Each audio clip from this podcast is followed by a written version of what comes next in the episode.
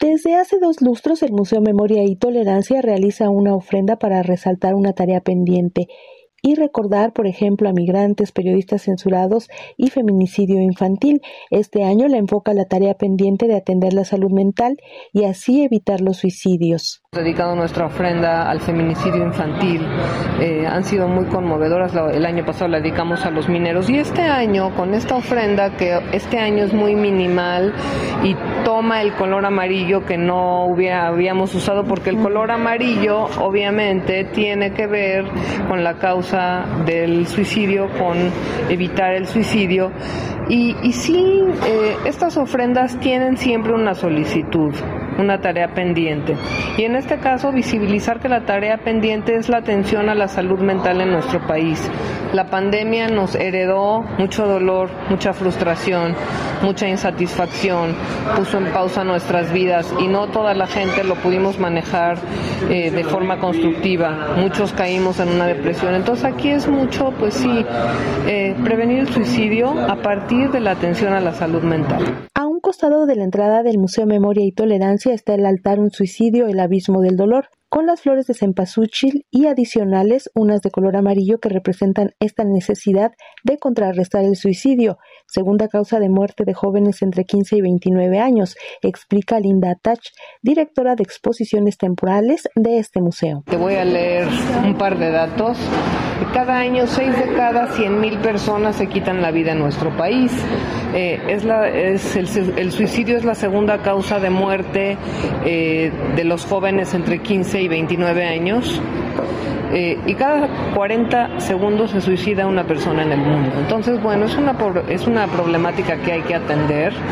Eh, nosotros eh, tuvimos una colaboradora cuya hermana se suicidó, vimos de cerca su sufrimiento y también vimos la forma en la que ella ocupó su sufrimiento y le dio la vuelta y se dedicó a ayudar a confortar a otros sobrevivientes del suicidio, que en realidad un sobreviviente del suicidio no es el que se trata de suicidar y no lo logra, sino una persona eh, que eh, sobrevive a la decisión de un hermano, de un amigo de quitarse la vida.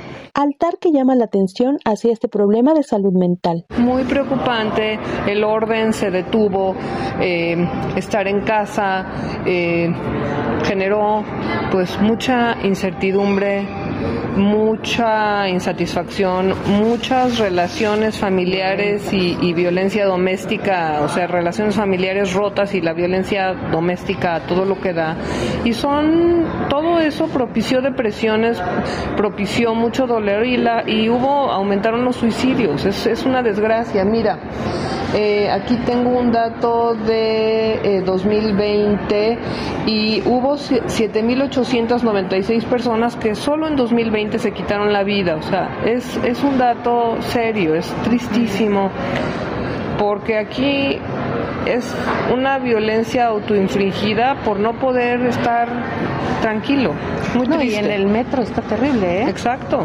sí, bueno. o sea, dice uno, no puede ser. Entonces sí es una, una forma de recordar a estas personas, pero también de llamar la atención, ¿no? Sí, porque el, el mal de nuestro tiempo es la depresión.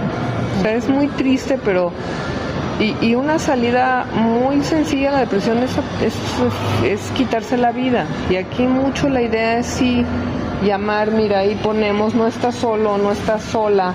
El dolor puede tener un final en vida no con la muerte. Mucho invitar. y aquí estamos promoviendo también el que viene a ver el altar, que te agradezco que me estés dando el espacio para, para invitar a, a, a quienes nos escuchen a, ver el altar, es eh, ofrecer esta línea de, de la vida y entender que, bueno, no estamos solos, ¿no? Podemos tener ayuda y hay que usarla cuando exista mucha, mucha, pues, cuando la depresión alcance un pico tan alto que, se nos ocurra quitarnos la vida. La línea de atención para recibir asesoramiento las 24 horas del día, los 365 días del año es 800-911-2000. Para Radio Educación, Alejandra Leal Miranda.